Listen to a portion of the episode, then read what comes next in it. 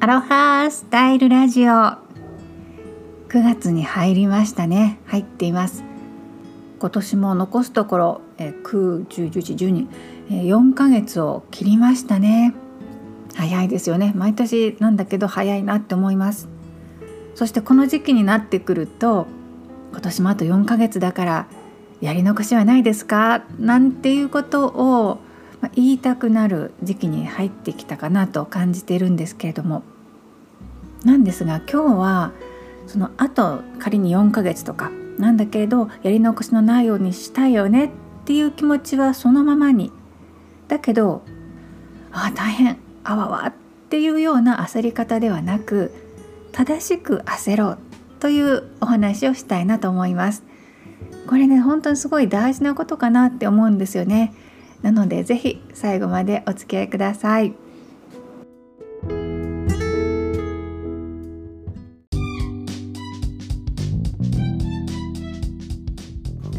アロハスタイルラジオこの番組はハワイ島コナからライフアーティストゆりこジョンソンがお届けしています心地よく自分にフィットする生き方暮らし方そして他の誰でもない本当の自分を幸せに豊かに生きる Tips をお伝えしています。時にはアメリカ人の夫デイビッドと2匹の猫とのリアルなハワイ島ライフやちょっとワイルドなキャンピングカーの旅の話なんかも。アロハな豊かさのエッセンスがお届けできましたら幸いです。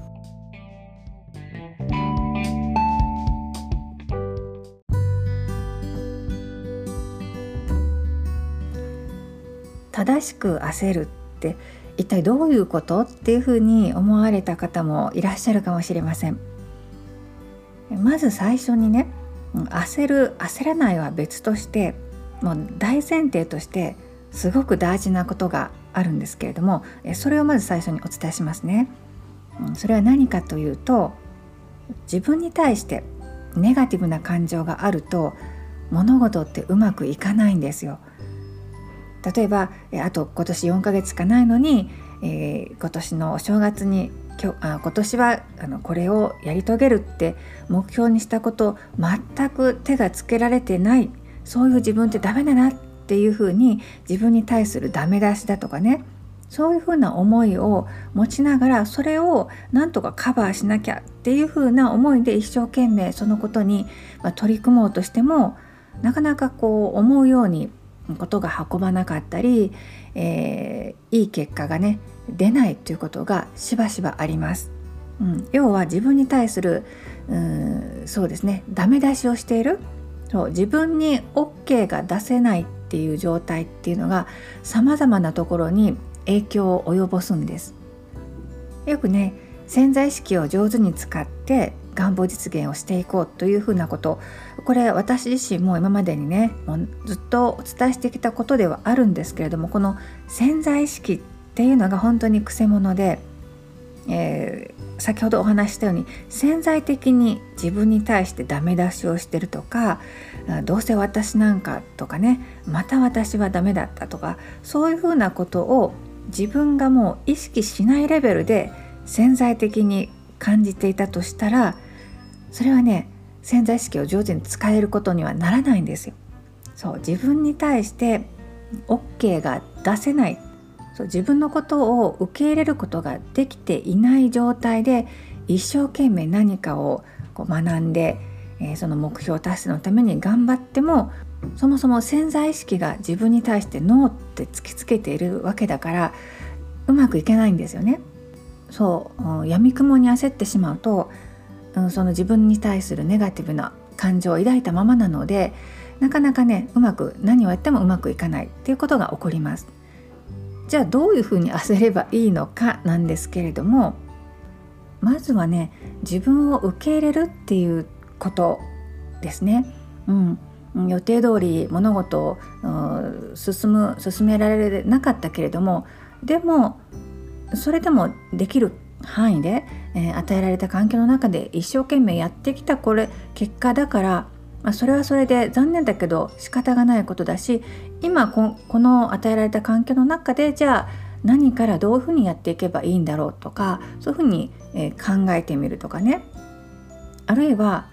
うん、このあることをね、えー、ややり遂げたいってあの時は思ったけれどもなかなか手がつけられないっていうことは心の底から望んでいることではないのかもしれないっていうね自分の正直な思いが行動何をこう優先して行動するかに現れているのかもしれないしだとしたら自分の深い望み深いところにある望みがあぶり出されてきたということかもしれない、うん、そういうふうに考えると自分に対して必ずしもダメ出ししなくてよくなりませんか？ね自分に対して、まあ、自己需要というと難しい言葉に聞こえるかもしれませんが自分のことを受け入れてあげる。自分がね、うん、自分に OK 出してあげないと一体誰が OK 出してくれるっていう話にもなりますしね。そう。自分のことを、うん、そういう自分もありだと。ベストではないかもしれないけどこれが今の自分なわけだし、うん、ありのままを認めてあげる許してあげるっていうことですよね。私自身の話でちょっと恐縮なんですけれども特に今年の8月はですねゆっくりすることを自分に許可しましたゆっくりと言いますか、まあ、前半は旅行に行っていたこともありますけれども、うん、いわゆる発信ですよねメルマガとか、えー、ほとんど書いてないかな。もしかしたら、えー、8月に入ってからメルマガ出してないかもしれません。がでもそれも OK っていうことにしたんですよ。うん、あの今、え、今日ここでお話ししているようなことをですねうん。なんかこう自分の中でようやくそれがね、え、今これ言語化できるようになってきたのでまあ拙いですけれどもそれで今日お話ししてるんですけれども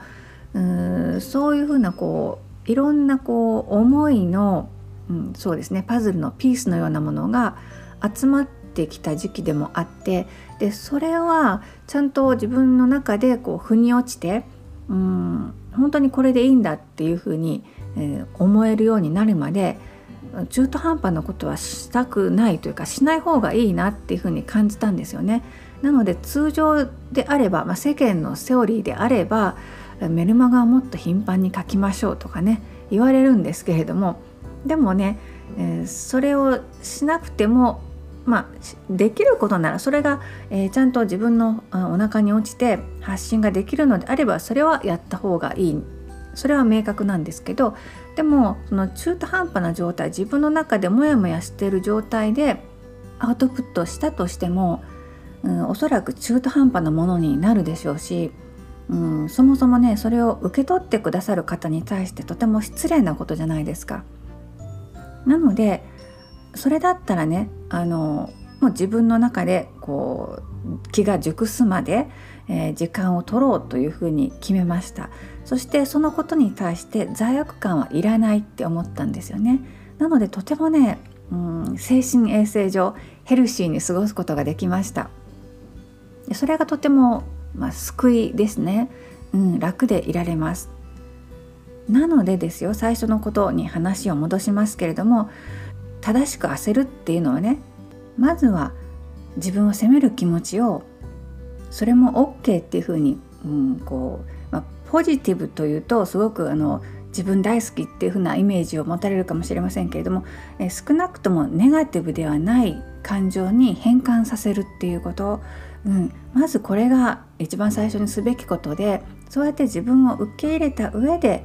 じゃあ今何ができるのか何から手をつけていくことができるのかっていう、うん、そこをね見ていくっていうことですよね。うん、そして結果的に、えー、当初の思惑通りにいかなかったとしてもそれもありというふうにちゃんと受け入れる、うん、これにつきますね。まあ、とはいええー、言葉で言うほどこれは簡単なことではないかもしれません。なぜかというとやっぱりついつい人と比べたりねいろんな情報も入ってくるじゃないですか。何々さんはもうこれ仕上げたんだってとか、ね、あの他の人と比べてつい自分はやっぱりダメだなっていう風な感情を持ちやすいんですけどでもねまずは少しずつでもいいから自分を責めない訓練をするっていうのがすごい大事ですよね。一番避けたいのはついつい人と比べてねそうやって自分はダメだなって思いながらでも何かやらなきゃっていうふうにもうほとんど思考停止状態になって、えー、まあ、手当たり次第に何かこう、うん、手を出すっていうのが一番生産的ではないし疲れるだけです。ですのでねどんな時も自分を受け入れて、